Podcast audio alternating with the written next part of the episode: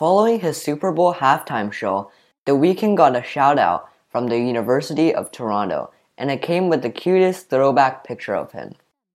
The image posted to Twitter highlights the global superstar's humble beginnings from a talent show in his hometown of Scarborough back in 2008 to his performance at the Super Bowl in 2021.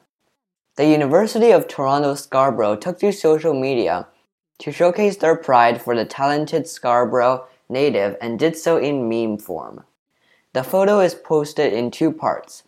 The first shows a younger The Weeknd, simply known as Abel Makkonen, Tesfaye then on a stage during a Scarborough campus students union talent show in 2008.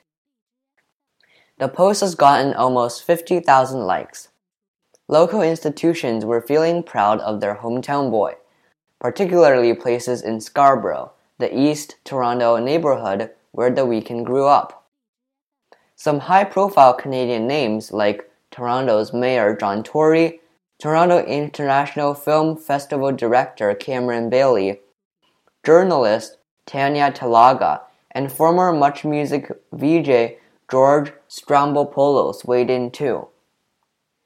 Goodbye.